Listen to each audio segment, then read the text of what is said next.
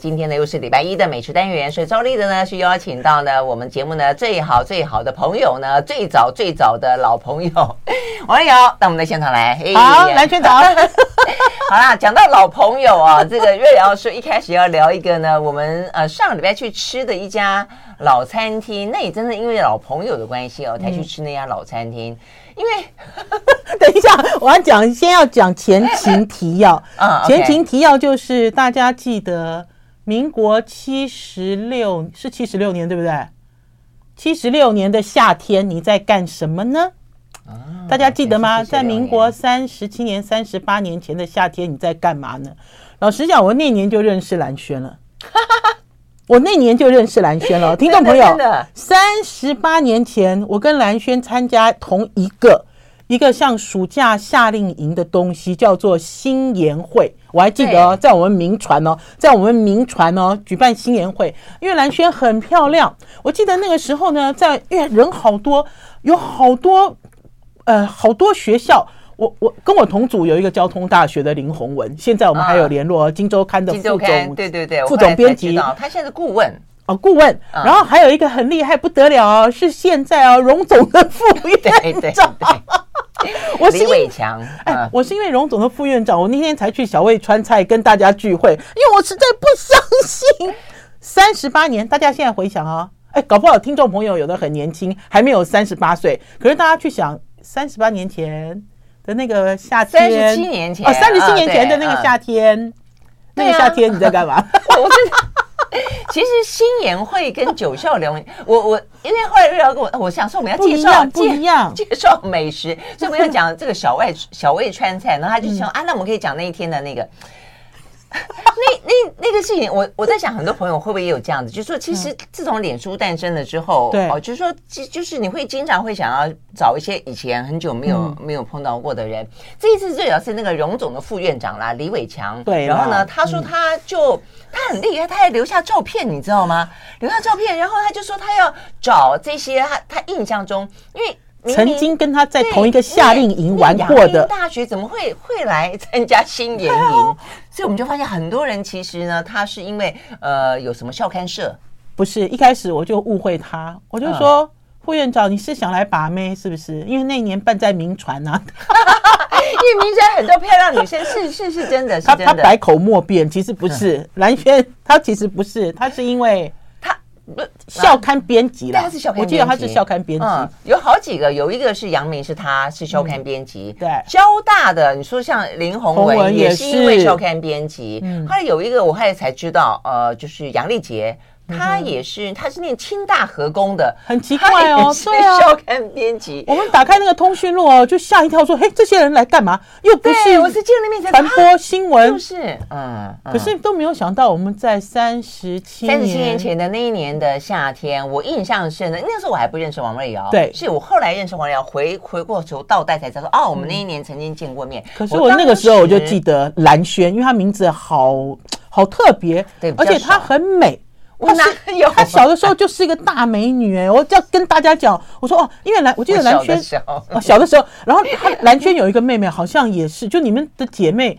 好像都是两个字，对不对？美兰薰，对对对，所以很容易，你知道，就很容易记得。我还记得，对我所以那时候有什么王尚志啦、杨华啦几个，就是都是都是我们那一届的。而且好，刚才这个瑞瑶讲到铭传，我一想就是那时候那一年民传有个好漂亮的女生，我当场就一直在说好漂亮女生是谁，就一直问。我说怎么会女生认识漂亮女生？怎么现场男生都不认识漂亮女生呢？他那天吃饭的时候就一直讲说：“你们记得那个很美的那个吗？你们还记得吗？我们那次啊，新人会有一个好美的女生，啊、好美。好美”我说：“天啊！我说蓝轩，你自己就是美女了，你又不是男生，男生才会去问说：哎、欸，那个时候有一个美女，就是啊，我就觉得好奇怪了。那 那些男生都太 gay 了，都假装自己。可是那个美女有线索吗？她是哪一个学校？还是铭传呢？”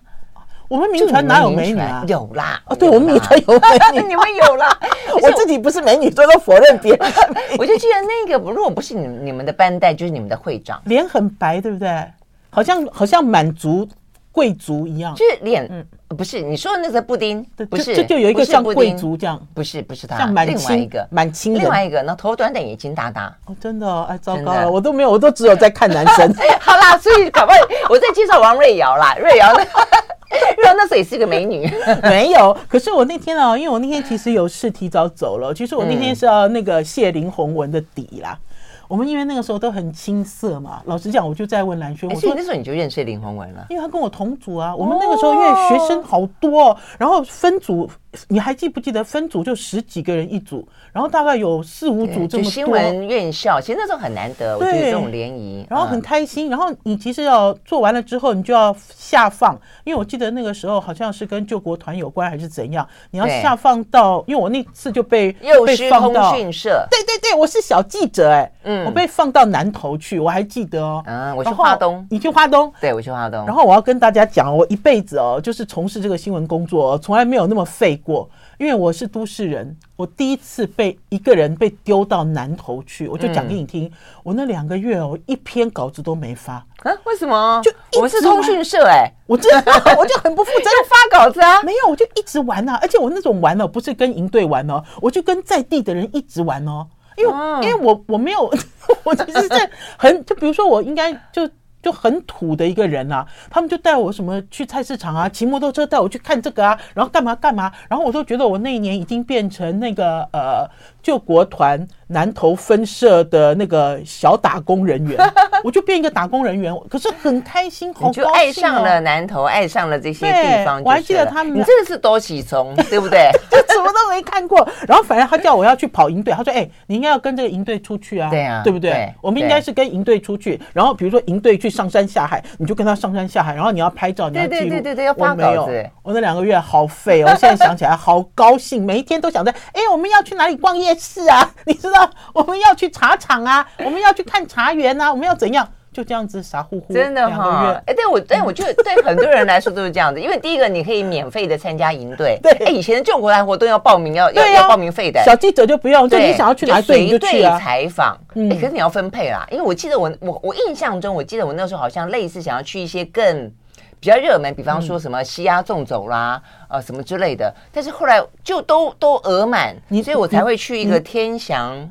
你那组抢的人比较多了，嗯，我这样就比如说你那一组小记者比较多，我南投我记得只有我一个小记者啊，真的都没有人跟我抢。你是被分配的还是你你自己甘愿去的？我也不记得，你忘记了，我都忘记了。反正我只记得说这是我一辈子哦，就第一次一个人离开家，然后住在一个陌生的地方两个月，我就赖着不走哦。我第二个月因为第二个月要重分配嘛，我就赖着不走，我就一直赖在南投。整整，所以整个暑假都在南投，对，然后也没有发一个字的。哎，我觉得对很多人来说，其实那都是初体验。对啊，我觉得对，尤其 对啊，我就你这样，你就是完完全全说明了为什么上次几年前我跟瑞瑶去露营的时候。他好紧张哦，他还带还带自己的枕头。我想说有谁露营要带自己的枕头，但是但是抱自己的棉被算了，巴不得把家里的这个床饰全部都搬出来才睡得着。对啊，所以你是真的很少去野外，因为我是因为从小就参加童军活动，很少。真的哈，非常少，所以我是真的很认真去发稿哎，真的吗？因为那个年代哈，你看现在因为新闻院校已经不止九校，我们都是只有九校，所以有两个很重要的活动，一个叫九校联谊，就九个跟新闻传播科技相关的学校，大家一起，对，每一年都会办一个联谊，然后有一些呃相关的讨论啊，业界的老师会来上课，另外一个就叫新研营，那新研营的话呢，就对非。新闻传播科技也可以开放，所以才会有那一些啊，什么校刊编辑啦，哎，等等等来。张廖哦，不，张廖是新闻科技，对对对。张张张廖万坚，他也是。我们在翻那个通讯录的时候，才发现，哇，吓一跳，哇，怎么全部都是我们现在看到的这些名人？我刚才在讲，尤其是荣总的副院长啊，我好高兴哦。哎，但是他也很感人，他就把这些照片都留着，所以我觉得对他来说，那一段那一段青春岁月，跟曾经担任过校刊的主编，应该是他毕生难忘。拿起手术刀之前拿笔的一段很开心的日子。而且那个院那个副院长还有讲啊，他说他记得那段时间，只要是有这种类似编采。这个营队他都会报名参加，真的哈，就是他很认真，想要把这个校刊还是校内的这个杂志什么之类的编编得很好。然后我觉得也是因为这样子，有跨界的朋友对呀，否则你想医学院的学生。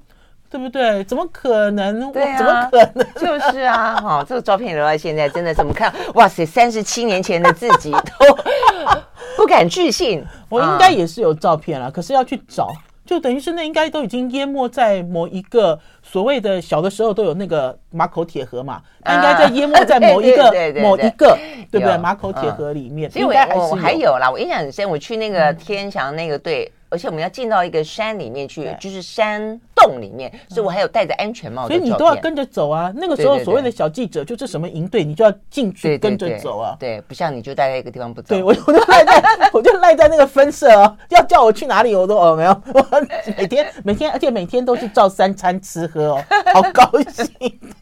养的肥肥这样，我还记得养的肥肥的，然后他们都骑摩托车嘛。老实讲，我那个时候也不太，也就是就跳上他们的摩托车，就就就就到处跟着他们去过生活。我其实过了两个月的南投人的生活，真的哈，蛮棒的。好，所以呢，我们在这个 小小味川菜，我们在那边，我们好像还是回到美食主题。我们在小味川菜呢，有了这一段三十七年的回忆。好，我们休息会儿，再回到现场。I like 103, I like radio 好，回到兰萱时间，继续和王瑞瑶来聊呢 好玩的事情啦啊！我想听众朋友今天都已经很习惯我们两个人呢这个呃东拉西扯。哎，三十七年真的是真的是太太哎，所以你看哈，这个老的朋友要有老的餐厅搭配，老的氛围。小魏川菜竟然还在，他到底几年了？小魏川菜很久了，我记得以前我刚嫁给宝师傅的时候，大概二十几年前吧。那个时候就问宝师傅，到底台北还有什么好吃的川菜？嗯，呃，可是老实讲啊，那时候在点名的时候，并没有小魏川菜。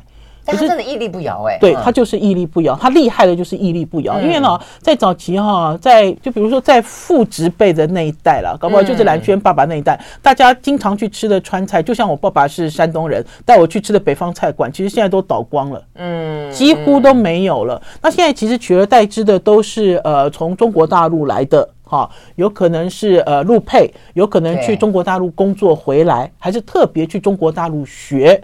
你知道，像台湾的麻辣火锅就是，台湾的麻辣火锅在现在大家都知道，台湾的台式跟呃呃中国式的大陆式的不一样。可是早期的缘起还是很多师傅去四川啊，去重庆学，学回来之后才修正修改到我们自己喜欢的麻辣火锅的味道。然后像台湾现在也是啊，总是有人跟我讲说，哎，有一个很好吃的什么东西在哪里啊？如如何如何？那你一打听，嗯，这不是什么知名的店呐、啊。那你一问，他就说哦，因为这个老板有呃有中国大陆经验，对对对。比如说他是陆配，比如说他曾经在那边工作很长的时间，他喜欢这个味道，他把它学回来，现在要吃正宗都是这样子啊。对啊，像那个我我现在就是因为以前小时候在家里面，我爸也没有特别喜欢吃辣，但他就喜欢吃花椒。但问题是那个时候的。四川菜，川菜在台湾、嗯、没有花椒这件事情、啊，没有麻。可是真正我才知道我，我我爸的市场是正宗。对，早期在台湾呢、啊，这个这个川菜馆，就算是中国大陆的师傅跟着国民政府来来到台湾，因为有有有一个年代是川菜。遍地开花，可是都没有麻呀。那因为台湾人不喜欢麻，所以麻就抽掉了。还有就是花椒这个原材料，在早期的时候没有得选择，是买不到，是不是？呃，你记不记得？在我们家都有哎、欸。always always 就是一种看起来黑黑的那种啊。因为我我都是我爸的朋友带来。回去探亲带来的，所以我们家一直都有，所以我们家的开阳白菜永远都会放花椒哦，超级好吃。啊，因为我爸爸是山东人，我爸爸他们家哈，在不是我们我爸爸他们家就我家了哈，就比如说我爸爸从小到大在腌腌黄瓜的时候哈，就黄瓜就比如说一开四还是一开六哈，然后就切成这样段，然后用盐巴抓一下，还会加花椒抓一下，那个味道，那味道。那个小黄瓜立刻就不一样，真的。可是我记得我们家从小花椒就是黑的啊。我我第一次去中国大陆，很深的啦，就咖啡色啦。哦，OK，深咖啡。对啦，啊，我去中国大陆四川采访才看我说啊，原来花椒品种这么多，这么多。大红袍是红色的哦，还是什么东西？绿色。对，还有绿色的，各式各样的。我觉得早期的川菜有可能是因为这样子的关系受到了限制，还有就是早期台湾人不爱麻。真的，哎，那问题是，老师傅是川川菜师，啊，他爸爸是川菜大师啊。对啊，对啊，嗯，那他那时候的川菜是什么？他在天香楼的时候，他做什么样的川菜？呃，没有没有，天香楼的早期是湖南菜，然后之后改成了杭州菜。那可是因为湖南哈，因为你知道有一句话，辣呀，对啊，什么什么辣不怕，怕不辣，不怕辣，对对对，像类似讲湖南跟四川跟贵州贵州三个地方，就都是大家都在讲辣啊。可是麻的这个麻的这件事情哦，四川是比较强烈了。然后我记得宝师傅呃也很会用花椒，会呀。尤其是那个麻婆豆腐，最后你一定要有一个花椒粉下去，你记不记得？就是他一定要有一个这样子的动作下去。我只记得我们家有宝师傅的花椒粉。我超爱的，超爱的！我现在拌面也用这个花椒粉，然后有时候弄个什么青菜，什么拌个什么黄瓜也弄个花椒粉。难怪蓝轩很有趣，我给蓝轩什么宝师傅的秘制辣酱啊，什么酱，什么辣油，宝师傅都呃，蓝轩从来都没有来讨过，他一直不断的来讨就是花椒粉。我想说奇怪，用的太凶了，对，怎么那么爱？所以这个也是小的时候家里记忆的东西。你爸爸要一个麻的味道，是啊，对不对？没错啊。不过辣椒，宝师傅的辣椒油也很棒啦，也很棒。只是说现在外面像像我还蛮喜欢吃那个什么老坛香川味儿，嗯，对，它它的味道在西华饭店附近，对不对？对面对面，你吃过吗？我吃过，那家我吃过，那家是呃男神卡卡带我去的，哦，很好玩哈。法国人发现了在台湾。很道地的川菜馆，然后带我去。他带我去之后，我自己陆陆续续又去了好几次。嗯，然后蓝轩应该不知道，这家餐厅在长安东路开了一家九宫格的重庆火锅。哦，真的？我下次带你去。我不知道，还新开的吗？呃，他应该是讲说他在几年前就有尝试做，在他的店里，而且几年前应该是说在过年前只卖十天。蜂拥哦，大家因为他都是大桌嘛，因为他吃火锅没有小桌，因为他所有的东西，比如说腰片要片的跟纸一样薄啊，对，然后什么东西要去腌，去去实在学过，所以真的是很到底。那所以呢，慢慢慢慢他就独立变成一家店，然后开在长安东路。我带你去，因为那家我很喜欢，因为他用的都是牛油，就是你要站着吃哦。我跟大家讲，因为你会站着吃，因为会会喷溅啊，你这样涮要方便，而且你吃要快啊。十个人都不认识，赶快吃到这种程度吗？我第一次就是十个人大家揪团哦，哎，不认识，只认识一两个，赶快站着，赶快。那那有应该有围兜兜才 才对啊？有没有围兜兜？我记得没有。真的吗？那我们自备围兜兜去。然后很刺激哦，因为每一种我我我不会讲了，因为有就比如说像食神，香港食神蔡澜就很反对中国流行火锅。他觉得那是没有技术的东西啊，可是我的看法不是，因为我觉得他们连刀工，然后连这个九宫格的这个吃法都有讲究，我好爱这种氛围。有些就是要多少的熟度啊，什么这样也还是有，还是有一些啦。对了，对了，对了，对了，我们休息了再回到现场。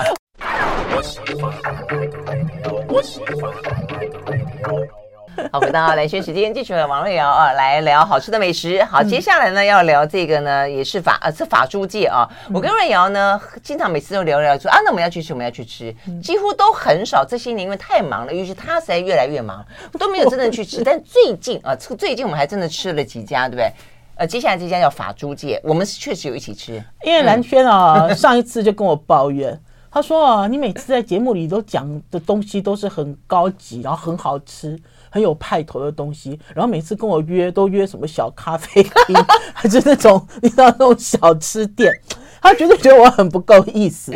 我想一想也对啦，哈，因为我上了蓝轩上了的节目上了那么久，我其实都没有跟蓝轩就是认真。就比如说认真出去吃东西，我这样讲对不对？我们我们我们我们每次只要他都很认真啊。对啊，我们不是我们约的，就比如说我们约的地方，因为我们前一阵子是要跟董志生约吃饭了。那因为我丢出了几个地方，兰萱说怎么跟你在节目里讲的那些地方 落差很大，他就很受伤。大家没有，我是替董哥抱不平。我觉得他大概他认为说董哥就要吃这些而已。因为董志生金门人嘛，我有没有记错他金门人？对，金门人。对呀，啊，因为金门人，因为他。因为我认识董志生也很久，他以前在《中时晚报》跑市政的时候，我就认识他了。那时候我是实习记者，我还记得很清楚，董志生一个很帅的身影，站在那个呃中山北路跟忠孝东路的那个市议会，你记不记得？董志生这样的，我觉得不是你要请他吃饭，是 他要请你吃饭了。很帅的身影，对，他站在市议会，然后我真的说一瞥，就是有一个帅哥的一个身影，就在市议会里面，我就印象很深刻。那所以董世珍呢，有哪呀？董哥其实有他很有他自己的风格。对，因为董世珍最近这几年的发展就比较乡土，所以我每次啊，只要想要吃饭，我想说，那我就要带他去可以喝酒啊，可以很畅快。吃肉的这种地方，他不喝酒了啦。对，我像以前跑市议会的时候，我我那时候我跑过市议会，嗯，我我刚才跑的时候很好玩，对不对？我记得。他那个时候因为金门人来的，很多人都觉得他一定会大碗喝酒，然后他那时候也个性很豪迈，也跟人家这样喝，哦，所以喝喝喝喝到最后，我最近这些年我再碰到他，他说他不喝了，年纪大了不能这样子喝了，太可怕了。还有啦，跑新闻喝酒之后就记不住人家讲什么了，这样是不对的啦。重点是，对啊，重点是我们做记者，蓝轩应该也是啊。他就算带他出去吃饭，他那个雷达都没有关啊。就比如说听到什么，我每次如果真的被逼的一定要喝酒哦，我一定是回来先先写，写完再去吐。对呀。大家都是这样子啊啊！因为我们觉得长期以来，你说那是职业伤害也好，是是职业伤害，也是职业、嗯、对啊，是职业训练也好啦。那因为就是这样子，我就想说，哎，我应该要在试菜的时候有一些像这种，就是呃，我在节目中讲过的，还是说，我觉得。他的这个档次比较高的哈，然后很多人大家可以聚在一起的。我那次我就叫上蓝轩，我说走走走，我带你去法租界试菜。嗯，好。然后我要跟蓝轩讲，这家餐厅呢，呃，一直都很红。他红的原因是因为老板做的是老板兼主厨做的是西餐，可是他因为发明了一个黄金鸡汤，你也有喝过。然后他最近走红是因为有两个人去他的餐厅吃饭，一个就是魔兽，嗯哼，啊那个。NBA 的那个球星，嗯，然后呢，魔兽呢吃完之后呢，甚至他那个黄金鸡汤的骨头都拿来啃，嗯，就它好吃到这样了哈，就是外传这样。然后第二个有名的人就是伯恩，伯恩在前一阵子也去了法租界吃饭。然后呢，呃，因为我带蓝轩去，因为在广播里面讲，我们通常都只有讲菜嘛。可是蓝轩那天去到了这个私厨餐厅，呃，你就可以知道他那个整个氛围，嗯，对不对？嗯嗯，在一个东区的一个小巷子里面。嗯，不起眼，嗯，但里面感觉有点像酒吧，对不对？像 bar，对，有点像 bar，然后有点西派，有点洋派的感觉。然后一楼很小，对，二楼只有两桌，嗯，对不对？是我记得我第一次去法租界的时候，他二楼两桌都开，中间只有一个那个拉帘，对，只有一个那个像那窗帘一样的。我那时候好不习惯，因为隔壁讲什么我都听得到。那换句话讲，我讲什么隔壁都听得到，就是一个那样子的一个场景啊。啊，可是因为我一直都很喜欢那个法租界的主厨 Adam，然后我要跟蓝轩报告的是，你现在看到的 Adam 跟我第一次看到的 Adam 应该要除以二。我第一次看到他，我说哇，怎么那么帅啊？哎，我问你哈，我说这个主厨怎么这么帅？真的蛮好，所以他现在已经结了婚了，有了小孩了，对不对？其实我印象深刻的地方哈，这个等于是话外篇、番外篇。嗯，他东西真的还蛮好吃的哦。就待会这个月会聊。我后来赶着离开，因为有另外的约之后，我搭上了一个计程车。嗯，那计程车竟然是先前跟我说，我是不是从那一栋建筑物出来？我说我是。嗯，他说那我告诉你，我今天早上才在了。应该是他的主厨，嗯，到这家店，对，到这家店，然后呢，我说哦，真的吗？他就跟我说这家店的主厨有多么的好，多么好，多么好，他非常好。我想说奇怪，你怎么跟他熟到这种程度？他说，因为他看到这个主厨送他小孩去上学，对，他说他们并没有交谈，但他看到这个主厨跟他的孩子去那边，呃，好像是跟他讲话啦，呃，听他有没有带这个东西，有没有带那个东西，然后带你去学校以后，这个课要怎么样，那个课要怎么样？他突然觉得这个爸爸好感人哦，真的，对对对。吗？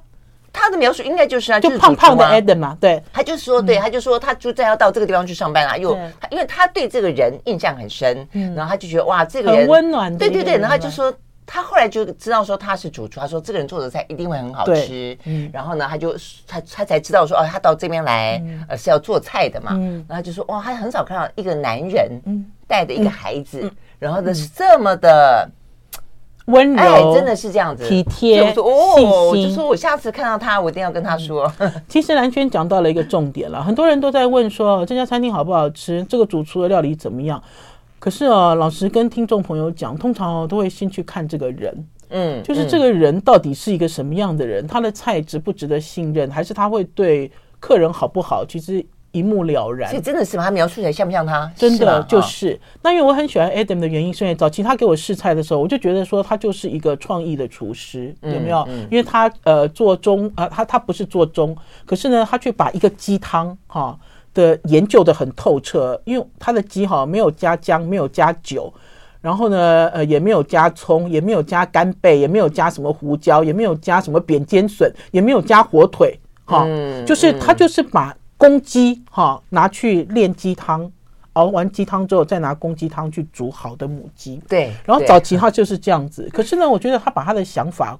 呃，把他的，我应该讲说把大爱扩张了啦，因为他现在所使用这个鸡哦，都是部落妈妈的鸡，嗯哼，就是他在做一些事情的时候，里面是有一些含义的，就像那天呃，他给我们吃的那碗那个五花肉的那个五花肉，就是东宝黑猪的啊，对，最后的那一碗，没错，然后它很夸张，它里面放了一个那个。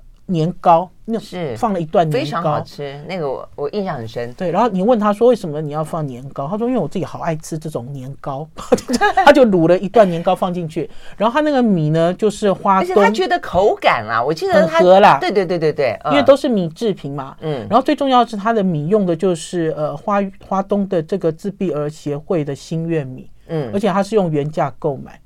他前一阵子还请了这一批，就是这个协会的人到他的餐厅用餐。嗯，呃，应该是说有一些东西想要做，他可以做到，就多做一点。嗯，他就是一个这样子的心情。那所以你会知道他的餐里面有一个温度，就即使蓝娟会觉得说，因为有时候我吃到这些菜，我都觉得你怎么那么花俏了？你记不记得那个菜脯？哎呦。彰化来的菜脯，我跟大家讲哦，他多搞刚，一定要彰化来的日晒的菜脯。嗯，日晒的菜脯呢，他就要先去什么炒，炒完之后再去烤，烤完之后再烘，然后做了一个口感咬下去会酥脆的一个搭配鱼料理的一个元素。我这样讲对不对？对，对我我必须说，嗯、我真的觉得他的用心完完全全彰显得出来。嗯，因为我后来发现那次我吃下来，我觉得他的配菜让我觉得非常的惊艳。嗯、就是说他会去注意到，比方说呃，你刚刚讲说鱼料理，所以搭了一个呃菜包，所以它就有有软。有脆，就是它让它的口感本身是均衡的。对啊，对啊，所以我觉得这是很很很多的巧思在里面。而且就像那天，那天有一个前菜嘛，前菜有一个就是他用了很多鲍鱼壳去装三个前菜。那我那天其实也是开玩笑了，我说你用鲍鱼壳装，里面里面没有鲍鱼啊。可是那三个里面，我就好喜欢那个苹果肉圆哦。那三个我最爱苹果肉圆。因为其中有一个就是像类似呃鸡肝嘛，哈，然后有一个是类似那个小卷的高渣，然后有一个你记不记得看起来黑黑的，哈，呃，看起来反正就焦，就是有那种焦黑的那种焦糖状，黑黑的，好像不止那一个，还有另外一道菜，不是看起来也是黑黑的，对，很有名，他说很多人都来那边吃。看起来黑黑的哦，好，我先讲焦糖苹果。好，我们休息了再回来讲教堂苹果。等一下，还有哪一道黑的？哪一道什么鱼吗？猪吗？鸡吗？休息了再回来。好，来。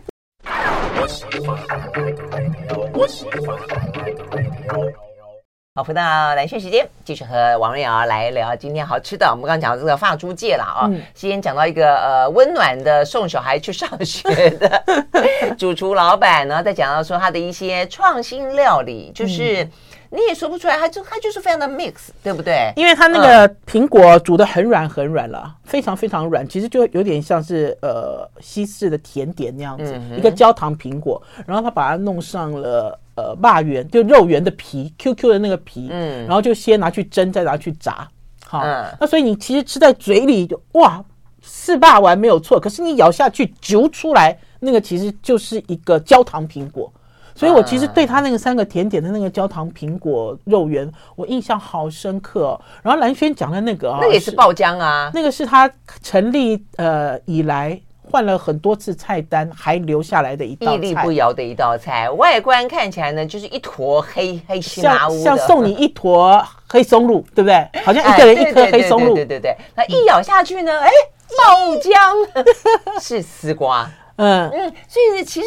就是说，他把一个看起来很平民的食物，那丝瓜，丝瓜有什么好了不起的？顶多你说澎湖丝瓜，对，然后有他很流行，他说苹果丝瓜，对，这最近比较少见，就是比较小一点的，比较呃直嚼起来稍微脆一点点的。对，但是呢，它可以把它做到这么的惊喜。嗯嗯，那个汁真的像包好清香哦，好清甜。而且因为 Eden 出来讲菜的时候，他自己都不笑。然后我在想，他不笑是因为他都讲了一百遍了、两百遍了、三百遍了，可是我们听的都快笑出来了。他就讲说，有的时候要小心哦，很多客人咬一口就送医院，因 为因为他看起来他看起来没有温度嘛，黑的嘛，一球黑。嗯，他咬下去，我那天我就有拍到蓝轩咬下去，像咔这样这样。这样酥脆的那种喷出那种感觉，丝瓜汁来。对啊，嗯，啊，因为这一季的菜单我自己也蛮喜欢，那个他用了邱家兄弟的海蛎。邱家兄弟哦，只要是很喜欢有机的这个食材的消费者都知道，嘉义邱家兄弟他们的生态养殖，就他们生态养殖有虾、有虱目鱼啊，有这些东西。然后，因为你那天吃的海蛎有没有让你从来发现？我第一次跟海蛎 say hello，以前吃的不知道是哪一种海蛎。你还记得那个鱼吗？嗯、又滑又细又白，然后都没有味道，嗯、就等于是我已经好久没有吃海蛎这样子的食材了。因为我觉得我认识它一段时间了嘛。嗯嗯、听众朋友，有段时间台湾也都在推广海蛎，叫大家要多吃海蛎。然后我那天其实也在 Eden 那边吃到这种让我惊艳的这种，应该是怎么讲？就是他发现了他的食材很好，他就把他的食材全部都包走。嗯嗯，就是用这样。对，我觉得现在越来越多这种年轻主厨是真的都蛮有心的啦，就用一些在地的食材，而且用一些他觉得好的食材，呃，同时他希望自己好，大家就共好嘛。对，希望这些小农也好。所以我其实印象，因为呃，瑞瑶总是吃的更多，所以他对于食物本身的一些比较跟感受特别深刻。我是对于他的，你刚刚讲他的原材料，比方说那天我们在的那那些人，一个。我后来访问石斑鱼大王，就是因为那一天吃饭的关系，跟詹总在一起，对他跟原物，他对原物料，他的食材本身非常的在意啦。我觉得他会去找最好的。然后呢，既然现在在讲石斑鱼，那怎么样去推 广石斑鱼？哦，对对对，我都忘记 了。是要吃斑斑吃石斑，那你总要吃个所以然来嘛。而且那么多台湾人，就算斑斑吃石斑，小朋友吃石斑，军人吃石斑，我们的石斑外销的量太大了，台湾消耗不了的。所以那天我们还。还很认真的讨论起说，嗯、那石斑鱼有没有可能做加工啦、啊？对，有没有可能做别的方式啦、啊？还是即食包啦？类似这种很便利的。台湾进口那么多其他的鱼鱼类，比方说鲑鱼啊，嗯、什么鱼啊？那可不可以让大家替代一下？对，用石斑，就毕竟是我们那么成功外销的一个鱼种嘛。比、嗯、比方说，那刚刚讲这个黑宝猪肉也是，那天不是有那个呃大鹏湾食堂的秀珍在嘛？对，就是说它也是一个呃。好的原生食材的爱好者，嗯、就是说那天现场的感觉，就是不管是餐厅业者，不管是这些食材的提供者，不管是 Eden，、嗯、就大家对于他们这些食物的料理的背后的这些、嗯、呃材料从哪里来，更感兴趣。呃、对对对，而不是在讲什么多甜多咸多酸，什么不够，这个不是在讲味道，讲、嗯、的是好的食材要怎么样凸显。刚才蓝轩讲哎，那个是什么东宝黑猪啦哈，嗯嗯，他那个东宝黑猪，Eden 五花肉哦，听众朋友，五花肉，五花肉传统讲是中肉，就就比如说丢吧的，它也不是高级的肉。东宝黑猪五花肉，他选择的那一块四公斤四千元，就可以知道他花就是很计较这个食材的好，然后就是要选最好的部分。哎，我这样摸，那五花肉也蛮厚的。看起来这不值，应该不值不是不值 四千元，不是不值，是不值，绝对值，绝对值。是你吃了那么多好吃东西付出的代价，当然值。OK，我们休息，回到现场。I like 103, I like radio。好，回到雷轩时间，继续和王瑞瑶来聊好吃的。最后呢，要聊一个，是这个我就没吃到了，这个静格格私厨。对啊，这听起来像什么菜？呃，应该是，哎，他是北京人，是吗？对不对？他是北京人。然后呢，呃，他的这个私厨，应该是讲他的私厨跟他的烹饪教室都合在一起，叫做格格的幸福厨房，才刚刚没多久。可是很多人上过静格格的课。因为这个静格格呢，会在烹饪教室，比如说像是俊兴行很有名的这个餐具公司，还是在这个呃乐鹏啊烹饪教室，他会上课教人家做北方菜，然后他也出过一本书在时报，然后有教做面食，因为他是北京人哦。呃，然后我我在 TVBS 我们都同事都叫我蓝格格，你叫蓝格格，真的蓝格格。不是我觉得大家都会有一个误解，觉得姓蓝很特别，然后都就会想到说慈禧太后的小名叫兰儿。所以你是真的有？他们就认为说，那我是不是因为姓太特别了，是一个少数民族，真的所以是美？不是，我很好奇，我是羌。我是西南羌哦，可能我们的祖先是羌族人，西南不是北方。哎，他真的呀，那天他跟我讲，叫格格，他说什么黄旗蓝旗正黄旗正，他有这样子的一个出身。可是我觉得很有趣的是哦，因为我都在看，因为我自己的 FB 在之前我有盯上他，因为他做的都是北方料理。然后最好玩的是呢，这个靖格格呢，他自己呢还跑到外国去蓝带学烘焙。这样就是就是你认识他，他是一个北京人。可是我那天去，他给我做东北菜。然后最好玩的是，因为他这个私厨哈，我不知道是不是为了我比较特别啦，这个我不确定哈。嗯，因为这个他的私厨是一个价钱，呃，三千小朋友有找的价钱，其实不贵哈。呃呃，请我去的这个主人知道我爱吃面食，所以有要求他要做水饺，有要求他要做肉夹馍。听众朋友，我第一次哈，我第一次上到人家这个私厨餐厅哦，水饺是从头做到尾。什么叫从头？从擀面，从面团哈擀面，然后那个肉夹馍的那个馍也是从我一进去哦，没有馍，只有面团，哈，就全程一边吃，你当然可以一直吃，不要管它。可是我就绕出去拍照。他就做了肉夹馍给我看，然后就包了荠菜水饺给我吃。啊，当然这里面的菜不止这个啦。那天其实有几道菜让我印象。对啊，我说什么是北方菜呢？什么算是北方菜？呃，除了面之外，呃呃，因为那天我应该是有点被误会啦。我爸爸是山东人啊，因为我自己也很喜欢那个就是这种大东北的菜系，嗯、那所以呢就给了靖格格一个题目，就说哦，瑞儿。瑞儿姐，师母，他们都叫我师母了哈，因为宝师傅嘛。他说师母喜欢吃东北菜，你就去弄东北菜。那所以他那天给我做了一个大乱炖。大乱炖是什么？大乱炖哦，在东北哦，其实就是那种很土的家常菜。嗯，就把什么东西都放进去。对啦，然后这里面一定要有那个马铃薯啦，就一定要有土豆，好，然后猪嘛，对不对？然后有一些蔬菜，南瓜什么就丢下去，然后就用。呃，用一点八角，用一点香料，还有酱油就去炖，炖的这样子，然后拌饭，什么都很好吃。可是那天呢，他做了大乱炖，我从来没有吃过这么好吃的大乱炖，而且他把它排列的很整齐。他乱炖完了之后，每一种食材都归类整理，你知道，就像因为我刚才讲，它是一个私厨餐厅，它不是小吃店。对不对？那所以我们坐在他的家，就等于是他的这个工作室吃饭的时候，他的菜上来都很漂亮。他那天给我们蒸了一只这么大的一个一个呃呃海鲶，海鲶海鲶鲶鱼哦，这么大，而且都没有土腥味。因为他讲是鲶鱼的时候，我心想完蛋，不行，这样子有一个手臂长，啊、半个手臂长。而且那个鲶鱼哦，大家想鲶鱼就是在那个有没有？在我现在示范鲶鱼的样子给大家看，鲶鱼就是在这个。海的这个沙上这样子，所以它的味道不是就油嘛？因为它是贴，对，它一定是有土味。可是那天都没有土味，而且那个鱼它真的很好吃。哎，这么我们大概我们八个人嘛，那条鱼被我们干光光。